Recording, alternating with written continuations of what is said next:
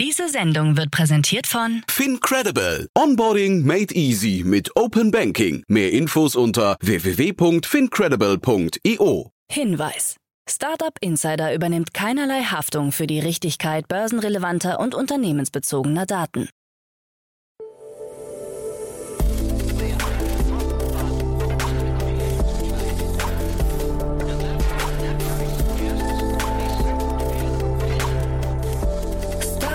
Insider Daily.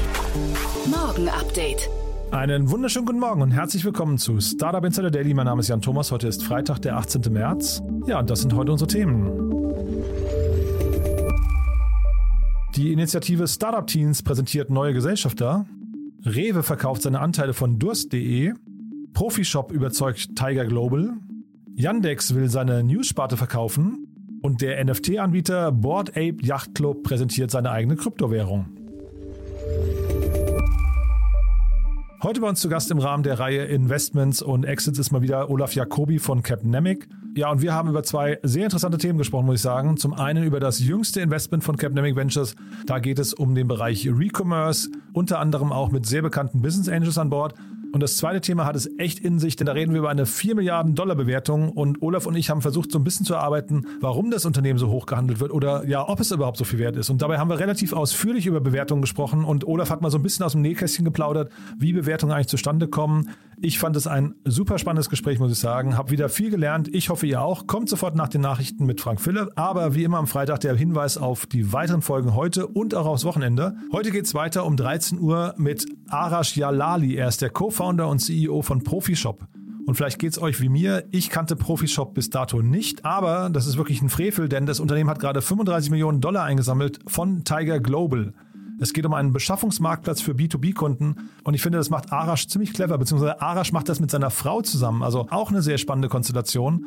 Ja, das Unternehmen ist 2012 gegründet worden und hat, ja, ich glaube mal die richtige Formel gefunden, wie man durchstartet. Also auf jeden Fall, wie gesagt, 35 Millionen Dollar wurden eingesammelt von Tiger Global, 100 Millionen Dollar Jahresumsatz, also das spricht für sich.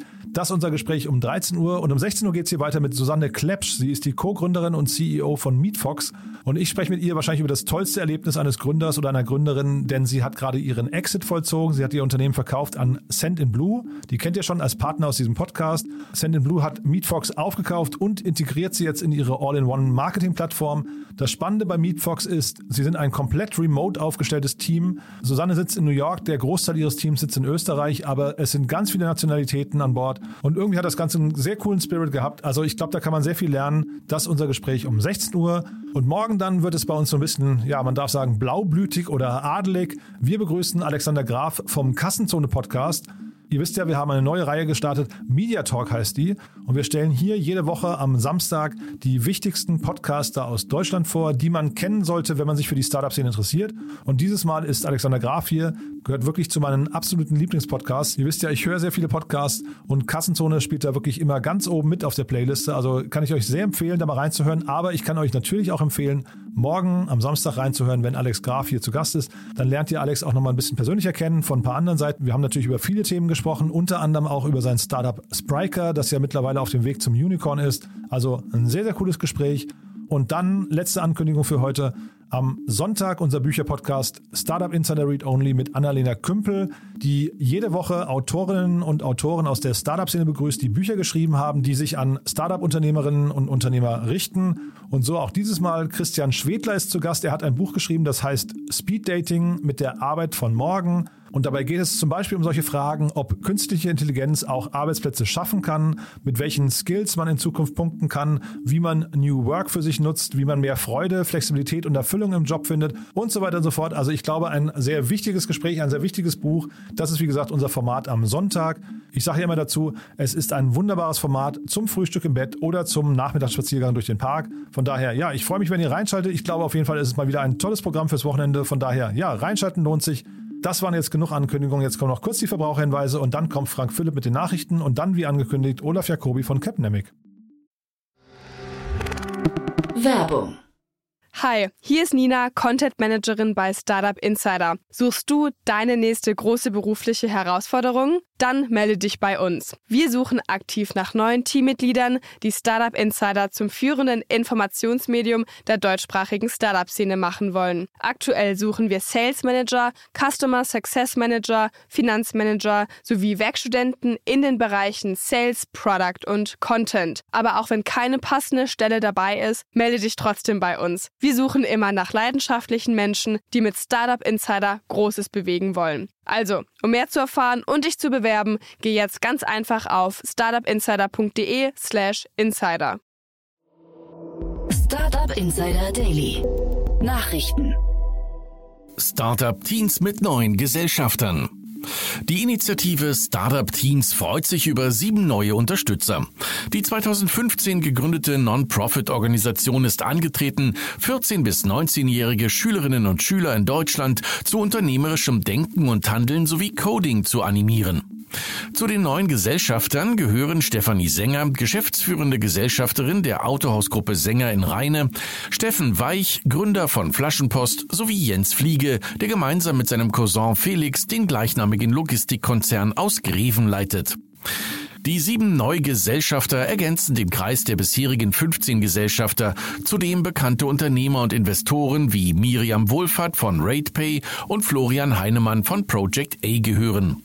Im nächsten Schritt will die Initiative eine Personalberatung und Vermittlung gründen und Praktikumsplätze an vielversprechende Talente vermitteln. Rewe verkauft Durst.de Anteile. Die Supermarktkette Rewe verkauft ihre Anteile am Lieferstartup Durst.de aus Köln. Das 2017 von Simon Bieler und Matthias Steinfort gegründete Unternehmen verfolgt ein ähnliches Konzept wie das von der Oetker-Gruppe übernommene Flaschenpost, also eine Plattform zur Bestellung von Getränken sowie eine technische Infrastruktur für den Auslieferungs-, Logistik- und Abrechnungsprozess im B2C Getränkehandel. Im Gegensatz zu Flaschenpost bietet Durst.de seine Infrastruktur jedoch für Getränkefachhändler an, die diese für die digitale Abwicklung ihres Getränkelieferservices nutzen. Rewe hatte im Jahr 2020 die Mehrheit an Durst.de übernommen. Profishop überzeugt Tiger Global. Tiger Global investiert 35 Millionen US-Dollar in das Bremer Startup Profishop, einer B2B-Plattform für Werkzeuge und Materialien für die Bereiche Bau, Industrie und Handwerk. Das Unternehmen wurde 2012 von dem Ehepaar Arash Jalali und Anna Hoffmann gegründet und ist mittlerweile in 13 Ländern aktiv und zählte Ende letzten Jahres mehr als 500.000 Kunden. Im letzten Jahr lag der Gesamtumsatz bei 100 Millionen US-Dollar. Jedes dritte deutsche Startup ist grün. Mit seinem Green Startup Monitor hat der Bundesverband Deutsche Startups bereits zum vierten Mal den aktuellen Stand der nachhaltigen Startups in Deutschland untersucht. Demnach können inzwischen 29 Prozent aller deutschen Startups als Green Startups eingestuft werden. Ein Anstieg von 8 Prozent gegenüber der letzten Erhebung vor zwei Jahren. Dabei liegt der Anteil der grünen Startups in der Energiebranche und der Landwirtschaft mit je rund zwei Dritteln am höchsten. Gefolgt von der Textilwirtschaft, in der 61 Prozent der jungen Unternehmen als nachhaltig eingestuft werden. Dazu David Hanf, stellvertretender Vorsitzender des Startup-Verbands. Der Green Startup Monitor 2022 zeigt deutlich, dass sich Startups mit positiver ökologischer Wirkung in Deutschland auf hohem Niveau etabliert haben. Das ist eine gute Nachricht im Kontext Kontext der notwendigen Transformationen hin zu einem klimaneutralen Wirtschaftssystem, denn es kommt jetzt auf Geschwindigkeit und konsequente Umsetzung an. Dafür benötigen Startups eine zielgruppengerechte Förderung, insbesondere von Wachstumsunternehmen, die das Potenzial in sich tragen, Märkte im Sinne einer generationsgerechten Zukunft nachhaltig zu verändern. Aptos will Metas Blockchain-Träume aufleben lassen. Facebooks ehemaliges Stablecoin-Projekt Libra Diem nimmt einen zweiten Anlauf. Offensichtlich haben ehemalige Meta-Mitarbeiter beschlossen, die Grundidee weiter zu verfolgen. Sie nennen ihr Projekt Aptos. Es soll im dritten Quartal 2022 launchen und wird bereits jetzt mit einer Milliarde Dollar bewertet. Das dahinterstehende Unternehmen Aptos Labs konnte 200 Millionen Dollar einsammeln, unter anderem von 16Z, Crypto Multicoin Capital und Coinbase Ventures. Auch die Überreste des gescheiterten Diem-Projektes wurden in die neue Unternehmung eingebracht. Board Ape Yacht Club mit eigener Kryptowährung. Es war nur eine Frage der Zeit. Die erfolgreiche NFT-Reihe Board Ape Yacht Club lanciert ihre eigene Kryptowährung. Nachdem der dahinterstehende Entwickler Yuga Labs gerade erst die Akquisition der IP-Rechte an der Kollektion CryptoPunks und Meatbits verkündet hatte, steigt der Yacht Club auch in die Welt der klassischen Kryptowährungen ein. Die eigene Währung trägt den Namen ApeCoin und soll den nächsten Schritt zum Aufbau eines breiteren Medienimperiums markieren. Parallel wurde auch ein neues Play-to-Earn-Blockchain-Spiel angekündigt, welches das Unternehmen noch in diesem Jahr veröffentlichen will. Yandex will News-Sparte verkaufen. Durch die Ukraine-Krise kommt es auch zur Umstrukturierung der russischen Technologiegiganten und deren Medienbeständen. Wie die russische Presse laut TechCrunch berichtet, steht Yandex, das gemeinhin auch als das russische Google bezeichnet wird, aktuell in Verhandlungen über den Verkauf seiner Mediensparte.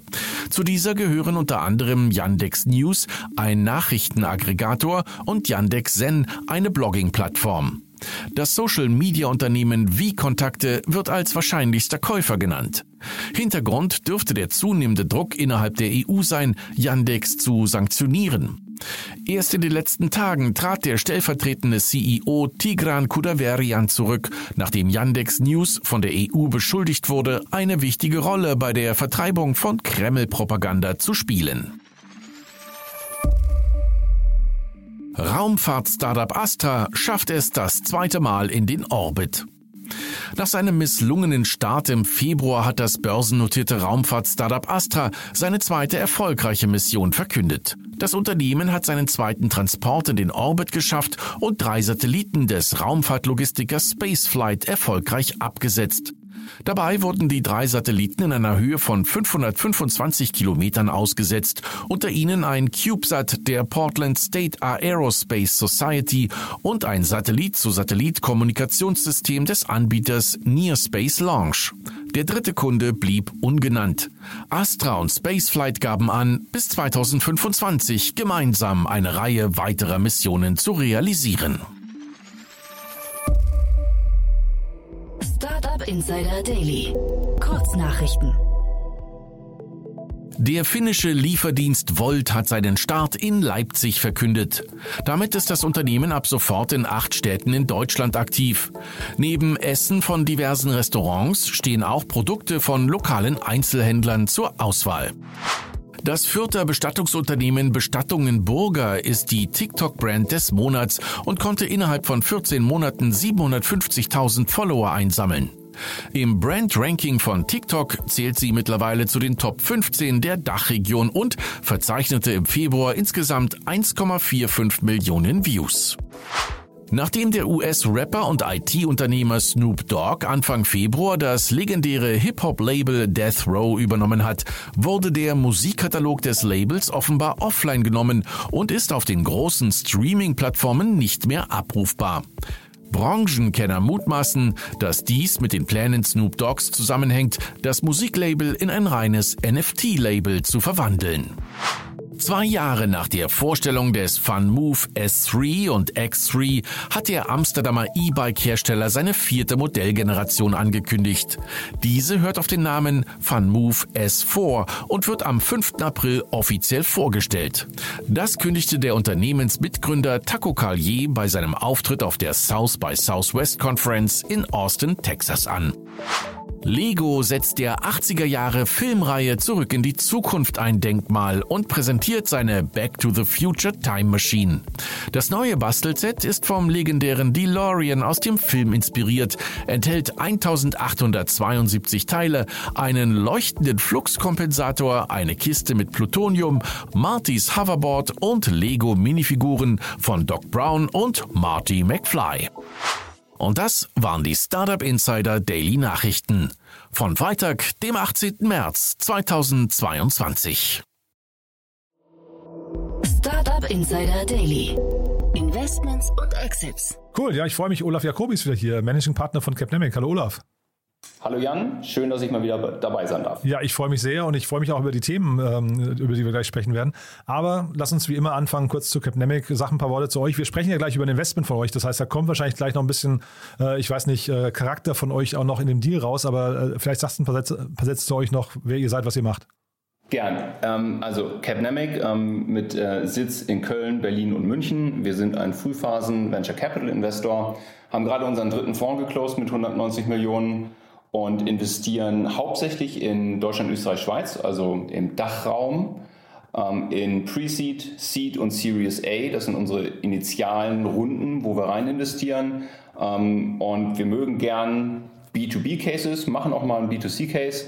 Und ähm, dabei achten wir auf, wie sagen wir so schön, verteidigbare Technologie oder verteidigbare Businessmodelle. Mhm. Das ist gleich eine spannende Brücke zum ersten Thema. Aber wer mehr von dir hören möchte oder wer Capnemic besser kennenlernen möchte, vielleicht noch mal kurz der Hinweis: Du warst ja gerade zu Gast bei uns im Rahmen von VC Talk, wo wir immer Investoren vorstellen. Da hast du noch mal, ich glaube, wir haben eine Stunde fast gesprochen, ne? wo du sehr ausführlich so die Historie von Capnemic erklärt hast und eben auch eure ganzen Investmentthesen. Also zum Vertiefen äh, ist das wahrscheinlich das Beste, um euch kennenzulernen. Ne?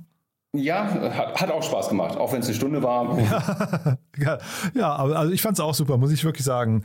Äh, lass uns aber einsteigen in das Thema von heute, Reverse Supply. Ich kannte die gar nicht offen gestanden, ähm, aber ist ein Thema von euch, ne?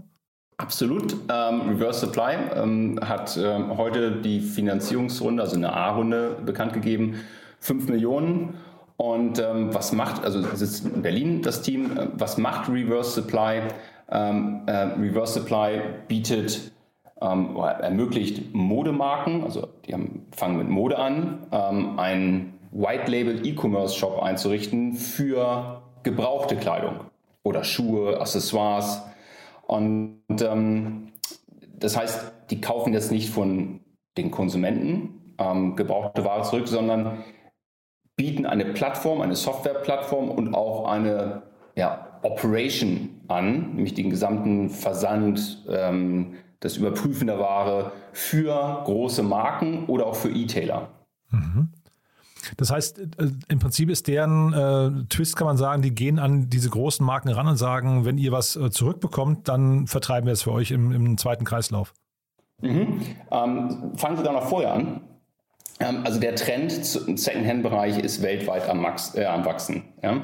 Ähm, und äh, insbesondere junge Konsumenten haben das Thema Nachhaltigkeit immer mehr im Sinn. Und äh, die Marken und auch die großen äh, Retailer und E-Tailer sind quasi gezwungen, und der, der Druck wird noch, ähm, noch größer, gezwungen quasi diese ähm, Circular Economy ähm, wirklich umzusetzen. Ähm, es wird ein Gesetz gehen, 2024, dass äh, Waren wieder zurückgenommen werden müssen. Also es sagt Rückgabesystem. Und Reverse Supply greift hier vorweg und bietet so ein, eine Komplettlösung ähm, großen Marken oder großen E-Tailern an. Ich weiß nicht, ob du das kennst. Es gab, glaube ich, ich, ich glaube Sneaker Challenge oder so hieß das. Es gab so eine, Dokumentation, wo sie mehrere Promis, ich glaube Jan Delay zum Beispiel und so, die haben dann äh, ihre Sneaker zurückgegeben und haben dann einen, einen, ähm, einen, einen Chip da drin gehabt, um die zu verfolgen, um die zu tracken, welchen Weg quasi ein zurückgesendeter Sneaker, also zum Beispiel, wenn er jetzt beim Roten Kreuz in so ein äh, ich weiß nicht, so, so ein Second-Hand-Container reingeworfen wird, welchen Weg der geht. Ne? Und das ist wirklich krass gewesen, wie viel davon zerstört wird einfach nur, wie viel es geschreddert wird. Das, das ist wirklich unglaublich. Man denkt immer, man tut was Gutes. Und äh, will damit sagen, also ich glaube, dieser Prozess bis dato ist relativ kaputt und umso schöner zu sehen, dass da jetzt vielleicht eine Lösung kommt, die dann möglicherweise besser funktioniert. Ne? Ähm, ja, also die, die, ich weiß jetzt nicht genau, wie diese Alt, äh, Altkleider-Container funktionieren oder ob die überhaupt funktionieren, auch wenn ich da natürlich äh, auch häufig mal was reinschmeiße. Ähm, aber äh, Circular Economy ist jetzt keine Kleiderspende, sondern dass man wirklich sagt, okay, ich habe jetzt hier was Gebrauchtes und das möchte ich in den Kreislauf zurückgeben. Ähm, das, das kann wieder verkauft werden. Also die, die drei sag mal, es sind drei Punkte, die die großen Marken und die E-Tailer so im, im, im, im, Sinn dabei haben. Einmal das Thema Nachhaltigkeit. Ja? Ähm, das Thema Nachhaltigkeit kann man einen Haken dran machen. Es wird, ähm, äh, wird immer mehr Fokus drauf gelegt, der politische Druck kommt auch, aber es gibt auch ein kommerzielles Interesse.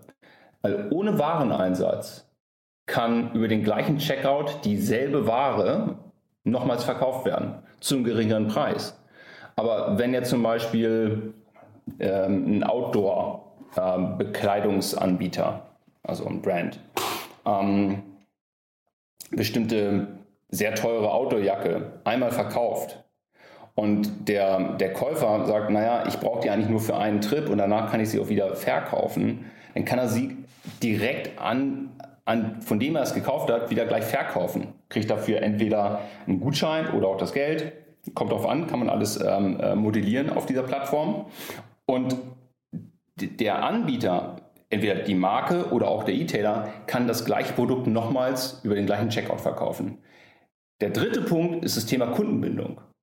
Ähm, also die Marken fangen auf einmal über ein neues Thema an, mit ihren Kunden zu kommunizieren und haben somit auch mehr Interaktion mit den Kunden. Und natürlich auch neue Zielgruppen. Ne? Gerade bei den Premium-Marken können sich eben vielleicht nicht alle Leute diese Premium-Marken leisten, versuchen sich über eBay und, und andere Portale vielleicht mal irgendwie was äh, etwas Hochwertigeres zu kaufen. Und auf einmal können jetzt diese Marken am Graumarkt vorbei selber gebrauchte Produkte, also ihre Produkte anbieten. Das sind so die drei ähm, ähm, äh, Säulen, Nachhaltigkeit, kommerzieller, äh, kommerzielles Interesse und natürlich auch Kundenkommunikation und Kundenbindung. Und ich habe dich jetzt richtig verstanden, Sie, Sie äh, senken quasi die Eintrittsbarrieren, indem Sie einfach das Fulfillment dann übernehmen, weil ich kann mir ja vorstellen, das ist eher so das Komplizierte. Also ich hatte jetzt gerade das Beispiel mit dem Roten Kreuz, aber äh, in diesen Filmen wurden dann auch zum Beispiel bei Nike, die haben dann so Rück Rücknahmestationen von Turnschuhen und sowas, die wurden da auch gezeigt. Aber ich glaube, genau da beginnt das Problem, weil ja eigentlich die großen Marken oftmals gar nicht darauf äh, vorbereitet sind, dann eben diese Prozesse aufzusetzen. Ne? Und ich verstehe jetzt gerade richtig, das wird hier aber abgenommen. Mhm, das wird komplett abgenommen. Also es ist nicht nur eine, ähm, eine Softwareplattform, die ähm, per, ähm, äh, per API oder per Plugin ähm, in den Checkout integriert werden kann, sondern was man nicht sieht, ist das gesamte Handling, also das operative Handling, ähm, Bewerten der Produkte, die zurückkommen, fotografieren, in den, dann wiederum zu, den, zu der Marke oder zu dem E-Tailer zurückgeben. Ähm, und, und das ist auch ganz, ganz wichtig, jetzt kommt noch ein bisschen, ein bisschen ähm, mehr Technologie ins Spiel, ähm, das gesamte Pricing. Ähm, also für wie viel kann denn ein Produkt eingekauft werden, ähm, also ein gebrauchtes Produkt zurückgekauft werden, das kann man nur definieren, indem man weiß, für wie viel es denn auch gebraucht verkauft werden kann. Und diese gesamte, sagen wir, diese Pricing Algorithms, ähm, die betreibt äh, Reverse Supply auch für die, ähm, für deren Kunden. Also es ist eigentlich ein total schönes Thema, finde ich. Ne? Das kriegt so ein bisschen, kriegt man so Gänsehaut, weil es eigentlich, man wünscht sich, dass sowas funktioniert. Zeitgleich kannst du vielleicht mal aus Investorensicht äh, beschreiben, das Geschäftsmodell ist mir noch nicht ganz klar. Also äh, ist das quasi eine Software-as-a-Service-Lösung? Weil wenn jetzt Fulfillment hinten dran ist, müsste es ja eigentlich trotzdem irgendwie eine Handling-Fee auch geben, oder? Mhm, genau. Ähm, ja, also das, das, Geschäftsmodell oder das auch ähm, das, ähm, das Preismodell ähm, ist, ist zweigeteilt. Das einmal ist eine SaaS-Fee für die Plattform und dann eine mhm. Transaktionsfee. Aha. Und das habt ihr mal durchgerechnet, kann funktionieren, weil ich meine, das ist ja dabei, also ich, ich glaube generell ähm, äh, dieses ganze Second-Hand-Thema oder Recommerce, ne, wir müssen auch gleich unbedingt mal über die Business Angels noch sprechen, die mit drin sind, mhm. weil das ist ja auch mhm. super spannend, aber das ist ja ein Thema, was irgendwie gefühlt immer noch so ein bisschen nach oben limitiert ist. Also es gibt so ein paar Player, die, ich weiß nicht, so die 100 Millionen Euro Umsatz plus geschafft haben, aber so, es ist, sind noch keine, es sind noch keine richtig etablierten Marken entstanden, habe ich den Eindruck, oder? Ja, ähm, ich glaube, man darf eins nicht machen und das hatte ich auch anfangs, als ich das erstmal über den Case gehört habe, dachte ich so, boah, irgendwie so Ankauf von gebrauchten Waren gibt es doch, jetzt ist doch hier gerade äh, Rebell an, die Börse gegangen.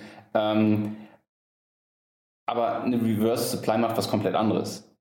Die enabled ähm, Marken und große Retailer, eben dieses Geschäft alleine zu machen. Und zwar den gesamten Kreislauf. Ja, das ist ein komplett anderes Thema.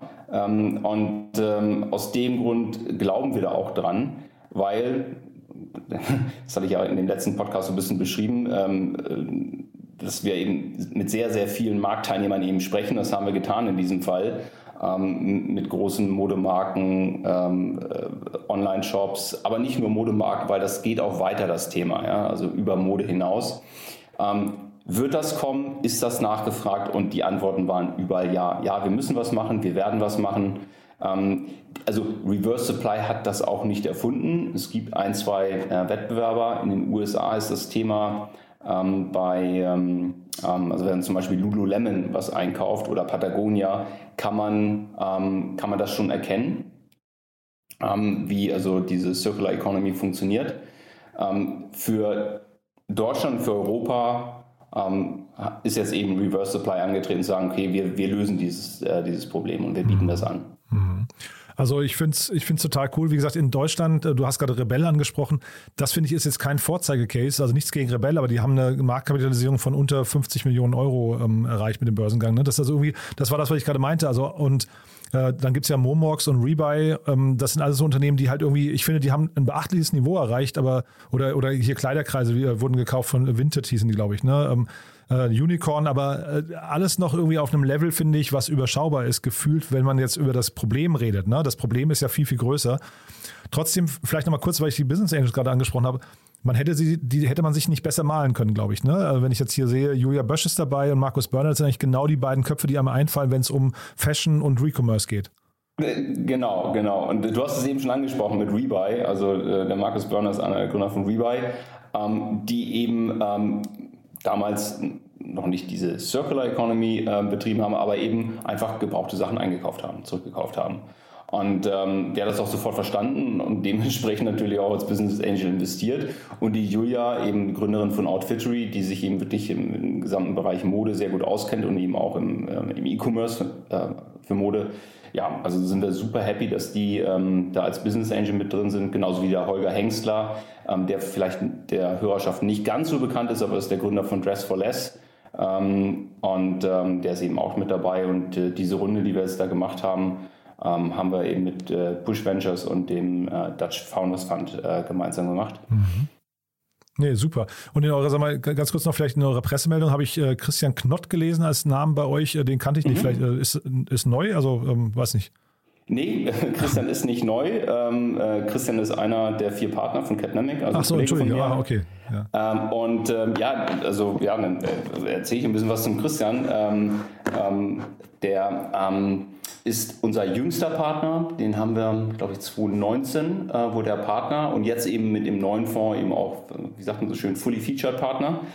Ähm, äh, ist in der Venture-Szene schon seit äh, zehn Jahren unterwegs, hat mal nach dem Studium beim Hightech Gründerfonds angefangen und dort das gesamte Portfolio Controlling ähm, äh, aufgebaut und ähm, Großteil eben auch wirklich da mitverantwortet.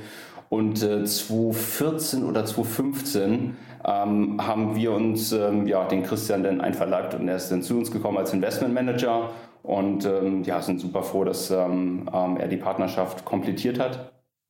Okay, aber dann Asche auf mein Haupt, das wusste ich nicht, ja. Okay. Ja.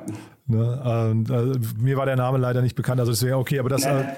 hat super spannende Investments gemacht, also die auch bei euch, glaube ich, im Podcast waren, also mit, äh, mit Circular und mit äh, CoFenster. Aha. Ähm, ähm, das sind äh, seine Investments und jetzt eben Reverse Supply. Okay, super. Du, da hast du ja noch ein zweites Thema mitgebracht, äh, Olaf. Das, ähm, da bin ich jetzt mal gespannt, wie du das einordnest, weil das finde ich jetzt fast ein bisschen abgedreht. Da bin ich mal sehr gespannt jetzt gleich drauf, ja? Ähm, ja, ähm, jetzt muss ich eigentlich den, ähm, den, den, den, Hörern mal sagen, wie das eigentlich hier abläuft, welche Themen ich zur Auswahl bekomme. Aber das mache ich jetzt nicht. Aber jedenfalls Webflow ähm, habe ich mir ausgesucht. Webflow hat eine riesige Runde gemacht ähm, mit 120 Millionen auf einer 4 Milliarden Bewertung.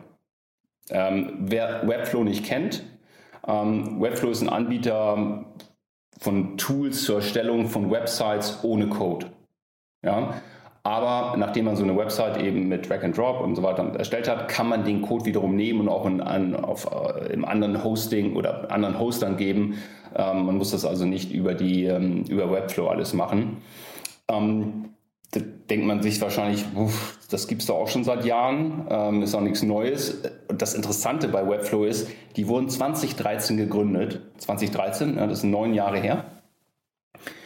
Oder haben ihre Seed-Runde 2013 gemacht. Die erste 2012 wurden sie gegründet, haben dann eine Seed Extension ähm, 2014 gemacht und dann war erstmal lange Zeit Ruhe.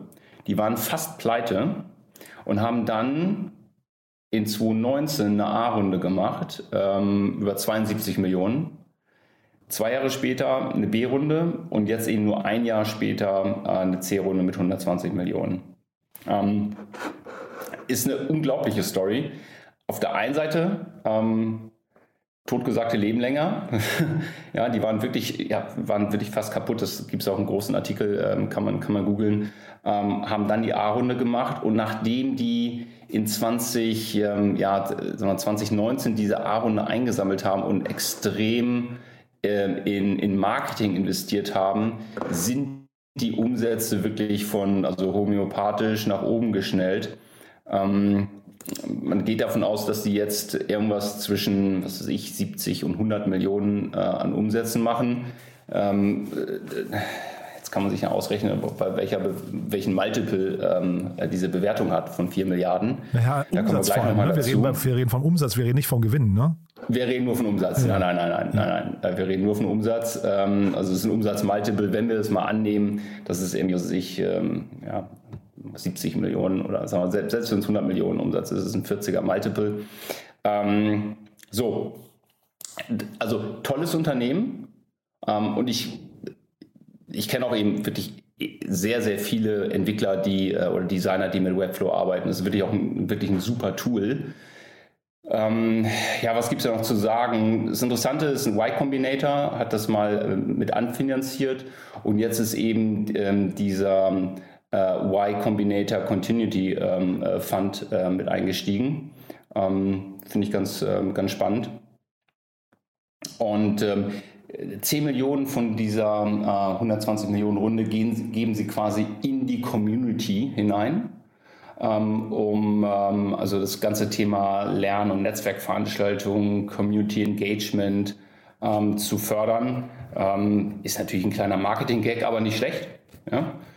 Ähm, so, und jetzt nehmen wir mal die Runde und sagen, okay, also sind das 120 Millionen reingeflossen, zwischen 70 Millionen und 100 Millionen Umsatz und eine 4 Milliarden Bewertung. Ähm, ein direkter Wettbewerber ist 2021 an die Börse gegangen. Die machen nicht hundertprozentig äh, was Identisches, aber ist eben in diesem Feld, also Website Building, aktiv. Das ist die ähm, Square, ähm, Squarespace. Ähm, die haben, hatten vorher 600 Millionen etwa eingesammelt, sind 2010 gestartet, sind mit einer Bewertung von 10 Milliarden 2021 an die Börse gegangen, sind heute circa 4 Milliarden wert, also etwa die Bewertung, die eine Webflow hat, machen aber 800 Millionen an Umsatz. Also das acht, mindestens das Achtfache an Umsatz. So, und ähm, ich glaube, hier ist ein gutes Beispiel, wie die Public Markets äh, von den Private Markets noch entfernt sind oder entkoppelt sind, was Bewertungen äh, angeht. Ähm,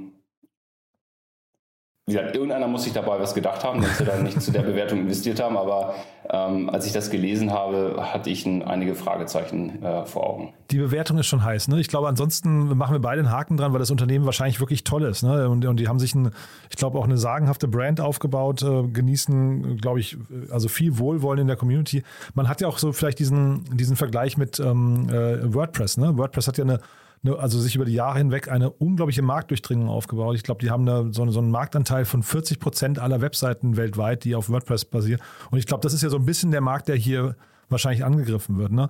Zeitgleich tue ich mich echt schwer und das hat jetzt gar nichts mit dem Unternehmen speziell zu tun, aber wenn da jemand kommt, der 100 Millionen oder noch nicht mal 100 Millionen Dollar Umsatz hat und dann irgendwie äh, mit 4 Milliarden bewertet wird, da komme ich nicht mit klar. Ja. Das ja, insbesondere wenn man Peers hat, die ähm, im ähnlichen Space unterwegs sind, wahrscheinlich nicht, nicht mehr so schnell wachsen, ja, aber Wachstum zehnfache an, an Multiple, oh, da tue ich mich schwer mit. Ja, und ich habe geguckt, äh, es gibt ja auch noch Wix.com äh, aus, glaube ich, Israel, ne? die sind, ja. sind, auch an die Börse gegangen, sind auch nur knapp 5 Milliarden wert. Ne? Ähm, sind auch, äh, waren auf dem Top, glaube ich, hier 10, 12 Milliarden wert, sind auch stark gefallen. Ja. Also da würde ich sagen, macht man erstmal das Modell insgesamt auch ein Fragezeichen dran. Ne? Na, ich weiß nicht, ob ich an, an das gesamte Modell ein Fragezeichen dran machen würde. Fakt ist, dass die Bewertungen nach unten gegangen sind. Also ja, es gab eine Korrektur, so, genau. ja. es gab eine Korrektur im ja, Private Market, mhm. äh, im Public Market, also mhm. bei den börsennotierten ähm, äh, Tech-Unternehmen. Mhm. Ähm, und ähm, ich weiß nicht, ob ihr jetzt in irgendwelchen ähm, ähm Podcasts ähm, oder auch Artikeln ähm, schon da, darüber diskutiert habt und gesprochen habt. Ähm, wird es eine Korrektur oder gab es schon eine Korrektur ähm, bei den Bewertungen von, von Grown-Ups, also die noch nicht public sind, in, in späteren Runden oder auch eben in früheren Runden, in A- und B-Runden von, von Startups? Ist es so, und, ja? Ja, wir, wir, können das jetzt langsam äh, erkennen, dass eben ähm, die Public Markets und die Private Markets nicht völlig entkoppelt sind, was auch nicht geht. Ja, ja. Ähm, ähm, ja es, äh, es gibt Korrekturen und ähm, ähm, unserer Meinung nach ähm, nach den äh, doch sehr gehypten letzten mal, zwei Jahren mhm. ähm, ist das auch, wenn man sich auch solche Multiples anschaut, notwendig. Ja, weil also jetzt hier beim Beispiel von Webflow, man weiß ja gar nicht, wie lange soll ein Unternehmen in so eine Bewertung reinwachsen. Ne? Also ja. die, die, brauchen ja jetzt zehn Jahre, um da überhaupt hinzukommen, damit sie mal quasi diesen, diesen, diese Bewertung von heute rechtfertigen. Und dazwischen kommen dann wieder zwei, drei weitere Runden. Also das, das funktioniert da für mich auch nicht. Ne? Und dann hast du vielleicht auch noch dieses ganze Thema mit den Specs, wo ja auch wirklich viel, viel schiefgelaufen ist in den letzten, letzten Jahren. Also es ist, glaube ich, dass man mal genauer hinguckt und schaut, ob die, ob die Bewertungen wirklich Hand und Fuß haben, ist, glaube ich, auch notwendig, oder? Ja, also der Markt lügt ja nicht. Ja? Wenn du jetzt sagst, äh, haben die Bewertung Hand und Fuß, dann sagen ja, ist Supply and Demand. Ja? Wenn jemand ähm, für, für, ein, in, ähm, für Shares von einem Unternehmen so viel bezahlt, dann ist das eben so. Die Frage ist, kann das einem jungen Gründerteam irgendwann vor die Füße fallen? Ähm, wenn ich jetzt eine Wahnsinnsbewertung aufrufen kann, ähm, äh, in einer A-Runde oder B-Runde, und ich selber weiß, wow, mein Unternehmen ist eigentlich nicht so viel wert, aber es ist nun mal der Markt, der ist völlig überhitzt und äh, Investoren zahlen das. Ich gebe mich dann oder ich begebe mich damit auch in ein Risiko. Ja, sollte es eine Marktkorrektur geben und ich habe das Wachstum nicht zeigen können, solange wie das Cash von der letzten Runde reicht, dann kann es eben sein, dass ich in eine Flat Round oder auch in eine Down Round, äh, in der, in der Follow-on Round rein, reinlaufe. Und das ist nicht schön. Ähm, so, und das ist eben, kann auch zum Schna zweischneidigen Schwert werden. Kann auch, glaube ich, intern, ne? also viele Unternehmen haben ja auch ESOPs oder VSOPs und, und äh, ich glaube, sowas ist natürlich dann auch intern für die Stimmung katastrophal, ne? wenn du plötzlich über den Downround hast, oder? Insbesondere wenn eigentlich sonst alles ganz gut läuft, ähm, nur ähm, bedingt dadurch, dass man vielleicht ein bisschen übertrieben hatte in der Bewertung ähm, von vor ein oder zwei Jahren und jetzt eben das Ganze nicht mehr äh, marktgerecht ist, ja. Mhm. Habt ihr das, ähm, also muss jetzt natürlich keine Namen nennen, Olaf, aber habt ihr das oft, dass ihr mit, mit Gründern oder Gründerteams über, über Bewertungen streitet? Äh, platzen da auch mal Deals wegen, äh, wegen unterschiedlichen Blicken auf die Bewertung, wegen unterschiedlicher Erwartungen? Oder jetzt auch äh, nach deinem Beispiel folgend, empfehlt ihr sogar manchmal Gründern, nehmt, eine, eine, nehmt weniger Geld und vielleicht eine kleinere Bewertung, um nicht hinten raus genau in so eine Gefahr zu laufen? Ähm, letzteres ist in der Tat in den letzten zwei Jahren passiert, äh, dass wir ja, dass wir mit äh, Unternehmern gesprochen haben, sagen, äh, übertreib es nicht, das kann auch echt nach hinten äh, gehen. Auf der anderen Seite, äh, ich war selber ähm, Tech-Unternehmer, ähm, nimm das Geld, wenn du es bekommst und nicht, wenn du es brauchst. Ähm, ja, also ähm, das ist eben auch so ein, so, so ein Glaubenssatz. Ähm, streiten wir mit, mit, äh, mit Gründern, dessen Unternehmen wir evaluieren, über Bewertung? Nein, streiten natürlich nicht. Ähm, kommt man zusammen? Ja oder nein? Ja, man, man, man nähert sich an, auch in so Verhandlungen und überprüft natürlich, was stellst du dir vor? Sind wir da so weit auseinander, dass wir ähm, eigentlich überhaupt gar nicht verhandeln brauchen, äh, weil also äh, wenn, wenn eine oder wenn man Faktor 10 entfernt ist, muss man nicht drüber äh, verhandeln. Aber das ist kein Streit, das ist einfach verhandeln. Ne? Also es gibt ja Investoren, die zahlen das vielleicht oder es gibt Gründer, die ähm, ähm, die sagen, nee, ich muss es nicht bis zum Ende ausreizen, weil ich genau in diese Gefahr nicht reinlaufen möchte. Ähm, es kommt drauf an. Aber ich, vielleicht ist Streit noch das falsche Wort. Ne? Ich meine halt im Prinzip schickt dir die nochmal weg und sagt, komm ruhig wieder, wir finden dein Unternehmen toll, wir finden dich toll, aber komm wieder, wenn du äh, eine andere Vorstellung von deiner Bewertung hast. Ne? So meine das, ich das eigentlich. Das, das ist jedem Investor schon passiert. Ja. ja ähm, natürlich, und das ist auch völlig okay. Mhm. Ähm, ähm, man will ja auch Gründer in Gründer äh, investieren, die ihr Unternehmen einfach perfekt verkaufen können. Mhm. Mhm. Ähm, also wenn jemand kommt und sagt, hier, ich suche eine Finanzierungsrunde und ähm, ähm, man sagt ihm einen Preis, den man fürs Unternehmen und er sagt, ja, ist super, klasse, ähm, es ist nicht unbedingt ein Prädikat, ja, äh, sondern man will natürlich auch in Gründer investieren, die super pitchen können, die ein mhm. Unternehmen klasse verkaufen können, die FOMO ein bisschen kreieren können, ähm, Evangelisten für ihr Unternehmen sind, aber es muss eben im Rahmen bleiben. Aber eine Bewertung ist schon, also vielleicht kannst du da einmal noch kurz sagen, wie sowas überhaupt zustande kommt. Ist ja zumindest in den früheren Runden wahrscheinlich relativ viel auch so ein Würfelspiel, ne? dass ich irgendwie sage, ich gehe jetzt mit, ob ich jetzt mit, ich weiß nicht, 8 Millionen Bewertung rausgehe oder mit einer 12 Millionen Bewertung, das kann ich wahrscheinlich beides irgendwie vertreten und das ist so richtig plausibel verargumentierbar wahrscheinlich meistens gar nicht, oder? Ja. Nein, also Argumente dafür zu finden, die, die stichhaltig sind, ist super schwierig. Ja? Ähm, es gibt eben natürlich ein, ich, ein paar Investmentbanker, die irgendwie so in, in Richtung Venture Capital äh, kommen und dann irgendwie mit Discounted Cashflow ähm, äh, ankommen und sagen, nee, nee, nee, das funktioniert bei uns nicht. Ähm, sondern im Endeffekt sind es mehrere Perspektiven, die man hat. Das eine ist die Perspektive ähm, Marktpreise, also Demand and Supply. Welchen Preis bekommt ein Gründerteam für ihr Unternehmen oder für das Unternehmen ähm, am Markt? Ja, sprechen mit fünf Investoren und äh, dann werden sie schon herausfinden, wo der quasi die Bewertung für das Unternehmen ist. Das ist die eine Seite äh, oder die eine Perspektive. Die zweite Perspektive ist natürlich, dass man mal so ein Szenario baut, wie viel Geld glaubt man denn, muss dieses Unternehmen, wenn alles normal läuft, in den Folgerunden noch aufnehmen und zu welchen Bewertungen? Warum macht man das? Weil man möchte natürlich auch, dass die Gründer am Ende noch genügend ähm, Anteile haben, um in incentiviert zu sein. Ähm, und gerade bei kapitalintensiven Modellen ist das der Fall, dass man die anfangs vielleicht sogar von der Bewertung höher bepreist, weil man weiß, ähm, da muss noch sehr viel Kapital reinfließen. Die Gründer dürfen nicht total verwässert äh, werden, weil sonst macht es auch für den Investor keinen Sinn. Ne? Also wenn dann die Investoren, was ich 90 Prozent von dem Unternehmen haben, ähm, dann weiß man, dass man eben ein nicht unbedingt motiviertes Gründerteam äh, oder Managementteam ähm, in dem Unternehmen hat. Also das ist auch eine Komponente, die darf man nicht vernachlässigen. Ja, total super. Also wirklich sehr, sehr spannend, finde ich, Olaf. Da müsste man wahrscheinlich sogar noch mal einen eigenen Podcast zu machen, mal irgendwann, weil da, da steckt ja unglaublich viel Wissen drin. Aber ich finde mal, also vielleicht mal bis hierher, weil das ist ja wirklich jetzt, das sind viele spannende Insights. Du hast gerade gesagt, ähm, was gibt es zu dem Unternehmen hier, zu Webflow noch zu sagen? Was ich äh, spannend finde, ähm, das sind zwei religiöse Flüchtlinge aus, aus Russland, ne? ein, Bruder, ein Bruderpaar. Das fand ich irgendwie, also mit noch einem Freund dazu, aber das fand ich irgendwie auch nochmal, also gerade in der heutigen Zeit total bemerkenswert, muss ich sagen. Ja, ja, genau. Und ähm, die haben uns auch in der Pressemitteilung, ähm, äh, haben da noch so ein bisschen was zu geschrieben, mhm. dass, ähm, also jetzt wegen seines Namens, dass der eine Gründer in den letzten Wochen eben bei Starbucks eben auch mal ein bisschen blöd angeschaut wurde. Mhm. Und, ähm, Ach, weil der ähm, Wladimir heißt ne, auch, ne? Genau, ja, ja Vlad, ja, Vlad, und das genau. ja, ist eigentlich schrecklich, ne, ja. ne, dass sowas passiert. Also ähm, ähm, und ähm, ja, das, die Story dahinter, also kann, kann, ja jeder mal googeln und ein bisschen nachlesen, mhm. ist wirklich spannend. Und insbesondere, ich kann das nur noch mal betonen, 2012 oder 2012 gegründet, ähm, erste Seed-Finanzierung 2013 vom Y Combinator bekommen, mhm. ähm, dann wirklich fast kaputt gewesen mhm. und äh, nur ein paar Quartale später diese 72 Millionen A-Runde. Mhm. Und ja, und dann ging es nur noch nach Norden, nur noch nach oben. Aber man sagt ja auch, ne, also eine der wichtigsten Gründereigenschaften ist ja irgendwie Durchhaltevermögen und Resilienz. Ne? Absolut, ja. ja und ja. sieht man jetzt hier, es lohnt sich dann manchmal. Ne?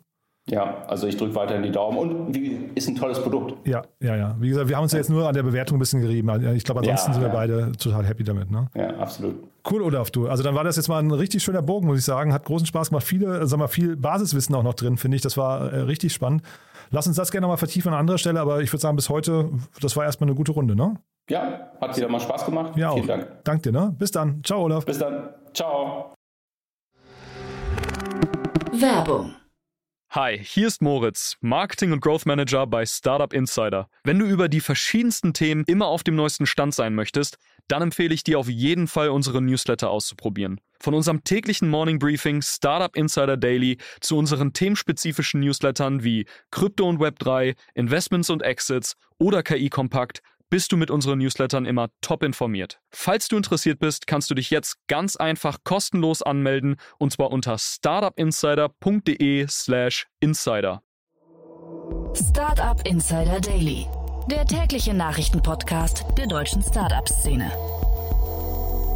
So, das war Olaf Jacobi von Capnemic Ventures und damit sind wir durch für heute Vormittag. Ich sage erstmal vielen Dank fürs Zuhören, aber nicht vergessen, nachher geht es weiter. Um 13 Uhr begrüßen wir Arash Yalali, den Co-Gründer und CEO von Profishop. Wir sprechen über eine 35 Millionen Dollar Runde mit Tiger Global. Um 16 Uhr dann Susanne Klepsch, Co-Gründerin und CEO von Meatfox, die gerade ihr Unternehmen verkauft hat an Send in Blue.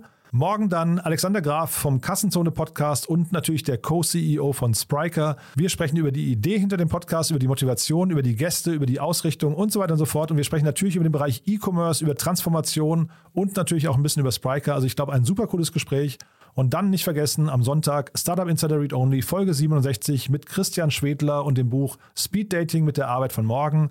Ich habe es ja vorhin gesagt, es geht um so tolle Fragen wie, ob künstliche Intelligenz auch Arbeitsplätze schaffen kann, mit welchen Skills man punkten kann in der Zukunft, wie man New Work nutzen kann, um mehr Freude, Flexibilität und Erfüllung am Arbeitsplatz zu haben. Also viele coole Themen. Reinschalten lohnt sich. Und damit sage ich erstmal vielen Dank für den Moment. Hoffentlich bis nachher, bis morgen oder ja, falls nicht, euch ein schönes Wochenende. Ciao, ciao. Diese Sendung wurde präsentiert von Fincredible. Onboarding made easy mit Open Banking. Mehr Infos unter www.fincredible.io.